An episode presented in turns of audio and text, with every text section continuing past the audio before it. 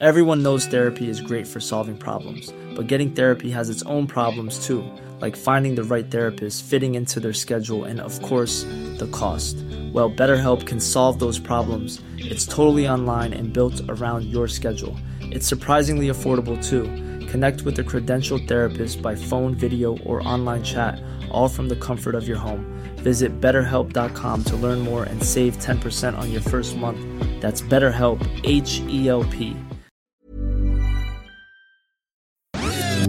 Dixo presenta Factor Kaiser con Max Kaiser. Dixo is back. Una nueva manera de acercarse a la realidad y de buscar la verdad. Información trascendente. Factor de cambio. Factor Kaiser. La 1. Las traiciones de López a todos los que lo apoyan. Entre el 2017 y 2018 se fue creando un enorme grupo de organizaciones formales e informales de personas con distintas causas y vocaciones que declaraban su apoyo político a López. Académicos, científicos, artistas, ambientalistas, feministas, grupos estudiantiles, defensores de derechos humanos, empresarios, líderes sindicales, constructores, representantes de grupos minoritarios o marginados y muchos colectivos más que ponían en manos del obradorato sus causas y necesidades, a cambio de apoyo vocal y activo en su campaña. Estos grupos fueron, en gran parte, responsables del triunfo avasallador de López en 2018. Uno a uno han sido brutalmente traicionados por quien los utilizó para ganar la presidencia. Solo en esta última semana, de la vorágine legislativa, le acabó de dar un duro golpe a la comunidad científica, a la académica, y le reiteró a todos los colectivos pro derechos humanos su intención de llevar a las últimas consecuencias la militarización del país. Estos grupos tienen mucho que pensar de aquí al 2024. La 2. La trampa del discurso de López. Se apilan los casos de corrupción en este gobierno y apestan. Esta semana, nuevos casos documentados que involucran a sus hijos.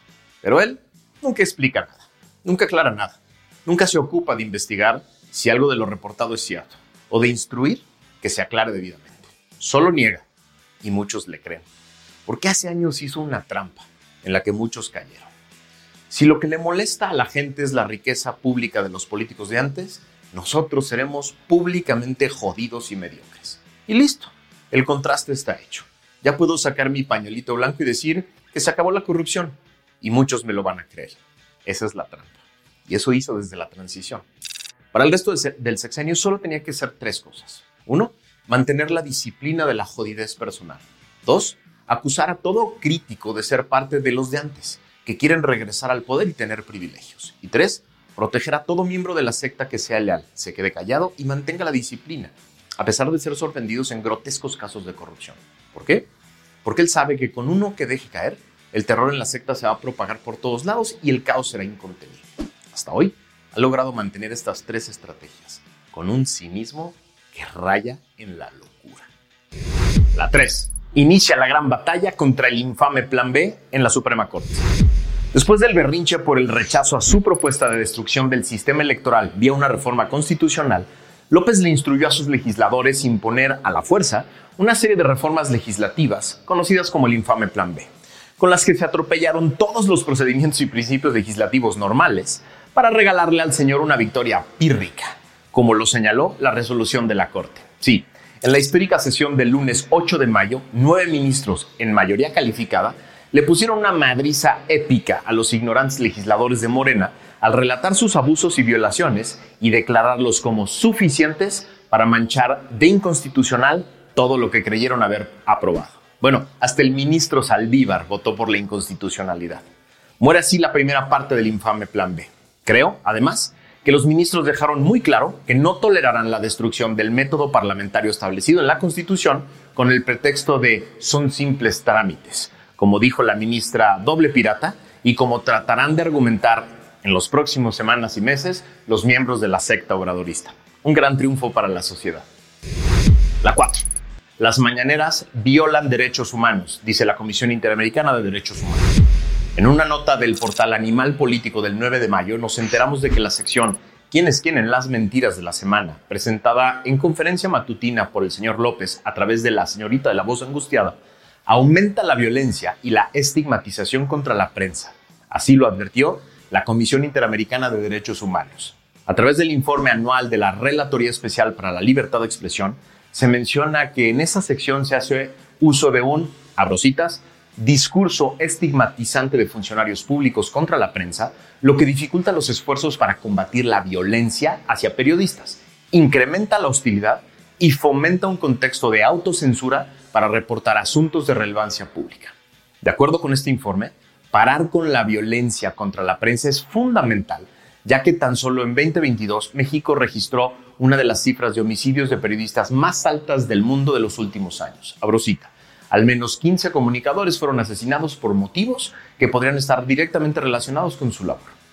Este reporte va de la mano con una resolución del Parlamento Europeo del año pasado, que coincidía plenamente con la Comisión Interamericana de Derechos Humanos. Es decir, para estos dos órganos internacionales, López viola el derecho a la libertad de expresión, contribuye al clima de violencia contra la prensa y se ubica como el divisor en jefe de una sociedad que requiere puentes y requiere paz. La 5. Gobierno genera incertidumbre con cifras de homicidios. Gracias a una investigación de la organización Causa en Común, esta semana nos enteramos de que el gobierno podría estar maquillando y hasta manipulando cifras de homicidios. Según el reporte de esta organización, en el primer trimestre de 2023 se reportaron 92.432 víctimas y 542.101 delitos a nivel nacional, lo que representa un aumento del 10% en el total de víctimas y 7% en el total de delitos del fuero común reportados en el mismo periodo de 2022. En el primer trimestre de 2023 se reportaron 7.485 víctimas de homicidio doloso, 2% más que el total reportado en el mismo periodo de 2022. En cuanto a las posibles anomalías en torno a este delito, se observan al menos dos fuentes de incertidumbre.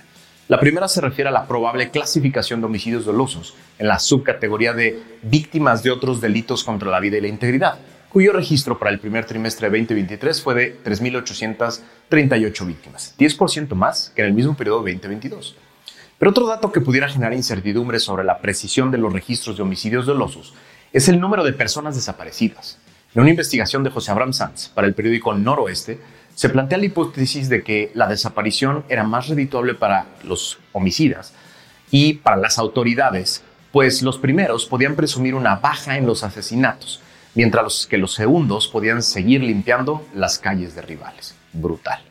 Sería terrible, brutal e inhumano que se probara que el gobierno miente en este tema solo para poder sostener la mentira de una supuesta mejoría en la seguridad. Sería más allá de lo inhumano. La 6. Le respondí al presidente su ataque del miércoles a mi persona. El miércoles, en una de las más viles y ruines mañaneras que he visto, Fui mencionado como parte de un supuesto grupo que se dedica a atacar al gobierno de manera orquestada, al indefenso del presidente, con un supuesto financiamiento oscuro que no existe. Básicamente nada de lo que dijo la señorita la voz angustiada hace sentido ni es cierto. Tratar de desmentirlo es tan absurdo como inútil.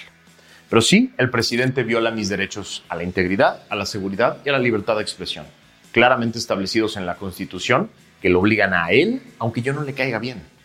Se lo digo muy claro, presidente, se lo digo de frente. Yo no le tengo miedo y no me voy a callar. Voy a seguir exponiendo toda la corrupción de su gobierno y la de su familia, todos los abusos de poder y todos los proyectos fracasados de su gobierno. No soy solo yo quien le exige respetar mis derechos, es la Constitución, el derecho internacional y la comunidad internacional, y el contexto de violencia e inseguridad en el que hoy vivimos. Usted claramente no gobierna para mí. La 7 un nuevo madrazo de la Suprema Corte de Justicia a López, como lo cantamos aquí en el episodio 46 de Factor Kaiser. En ese episodio, el 46 de hace tres semanas, la cantamos. Dijimos que los ministros de la Suprema Corte se perfilaban a declarar inconstitucional el acuerdo que clasificó todos los proyectos y obras prioritarias de López como de seguridad nacional, con lo que limitó la transparencia de las obras, la rendición de cuentas y sus respectivos permisos. El acuerdo era una aberración jurídica que prácticamente todos los abogados serios de México criticamos en su momento. Se trataba de una burda y antidemocrática estrategia de opacidad, pero también de presión para distintos órganos a los que se les pretendía presionar para acelerar trámites y permisos con el cuento de la seguridad nacional.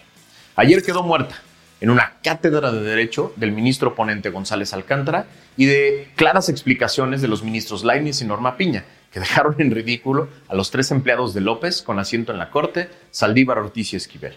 Con el voto calificado de 8 a 3, queda plenamente invalidado el decreto y claramente expuesto el intento burdo de opacidad de López. La 8. El gobierno espía a su propio subsecretario. Alejandro Encina, subsecretario de Derechos Humanos, Población y Migración de la Secretaría de Gobernación, fue espiado con el software Pegasus, mientras investigaba los abusos del Ejército Nacional, de acuerdo con un reportaje de The New York Times. El medio estadounidense señala que la información fue dada a conocer por cuatro personas que hablaron con él sobre el ataque y un análisis forense independiente que confirmó el hackeo. Este sería el primer caso conocido de un funcionario supuestamente cercano a López, de alto rango en el gobierno, que es vigilado por Pegasus. Encinas era uno de los muy pocos hombres de izquierda con una carrera propia que le daban algo de credibilidad al obradorato como gobierno de izquierda. La publicación periodística señala que el celular de Encinas ha sido infectado varias veces, una el año pasado, mientras lideraba la Comisión de la Verdad sobre el caso de los 43 estudiantes desaparecidos de Ayotzinapa lo que le dio a los piratas informáticos acceso ilimitado a toda su vida digital, de acuerdo con las cuatro personas que hablaron del tema con él. A ver si entendí. El presidente y su grupo, que utilizaron el caso Ayotzinapa de manera perversa e inhumana durante toda la campaña presidencial previa al 18, que prometieron justicia a las familias de los 43, que prometieron que Encina sería el encargado de encontrar la verdad y hacer justicia, esos espiaron a través del ejército a quien estaba listo para señalar al propio ejército como responsable y luego tuvo que cambiar todas sus conclusiones para adaptarse a la nueva verdad histórica, ¿eso es lo que nos están diciendo? Qué duro es ser miembro del obradorato. La 9. Nadie está gobernando en México. López trabaja de 7 a 9 dando discursos y luego quién sabe qué hace. Claudia y Patán Augusto están de gira todo el tiempo tratando de ganar la Lambisco Champions. Ebrard baila TikToks dando lástima y vergüenza. Miembros del gabinete federal hacen todo el día campaña por una u otra corcholata, igual que legisladores locales y federales de Morena. Gobernadores como el impresentable de Cuitláhuac, que ocupa el puesto de gobernador de Veracruz, pero nunca lo ejerce, se puede dar el lujo de venir a la Ciudad de México con miles de acarreados con recursos federales y locales para acosar de manera violenta a los ministros de la Corte, para complacer a su jefe, al que le debe todo. Gobernadores de distintos estados de Morena tienen la instrucción pública y abierta de organizar eventos para las crucholatas y apoyar las campañas de Coahuila y del Estado de México. La pregunta que nos hacemos millones de mexicanos, los que no pertenecemos a la secta del Obradorato, es ¿y quién carajos está gobernando el país mientras todo Morena esté en campaña permanente? La respuesta es muy sencilla y tú la sabes y ya la has visto. Nadie, nadie está gobernando. Todos están en campaña. La 10. Es oficial. El Obradorato es el sexenio más violento de la historia. Felicidades a los miembros del Obradorato. Tal como ustedes lo prometieron, ya hicieron historia. A partir de hoy, este sexenio es oficialmente el sexenio más violento de la historia. Y falta más de un año para que termine. De acuerdo con un análisis basado en cifras del INEGI, del Secretariado Ejecutivo del Sistema Nacional de Seguridad Pública y del reporte diario de la Secretaría de Seguridad y Protección Ciudadana, en lo que va del gobierno de López, ya se superó el número de homicidios dolosos que se registraron en el periodo de su antecesor, el cual ostentaba el récord. Es decir, con cifras oficiales de homicidios dolosos, que ya platicamos aquí que bien pueden estar manipuladas a la baja, según la organización Causa en Común, los 156.136 homicidios registrados hasta hoy en el sexenio de López superan ya oficialmente los 156.066 de todo el sexenio de Peña y superan por mucho los 120.000 de todo el sexenio de Calderón. Así, a partir de hoy, cada día que pase, de aquí hasta que acabe el sexenio, el gobierno de López impondrá un nuevo récord diario de homicidios dolosos que esperemos sea insuperable. Al paso que va, podría superar los 200.000 homicidios en un sexenio. Felicidades. Hicieron historia.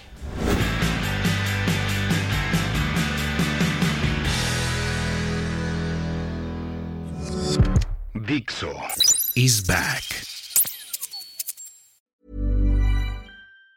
Planning for your next trip? Elevate your travel style with Quince. Quince has all the jet setting essentials you'll want for your next getaway, like European linen premium luggage options, buttery soft Italian leather bags, and so much more. And it's all priced at 50 to 80% less than similar brands. Plus, Quince only works with factories that use safe and ethical manufacturing practices. Pack your bags with high-quality essentials you'll be wearing for vacations to come with Quince. Go to quince.com slash trip for free shipping and 365-day returns.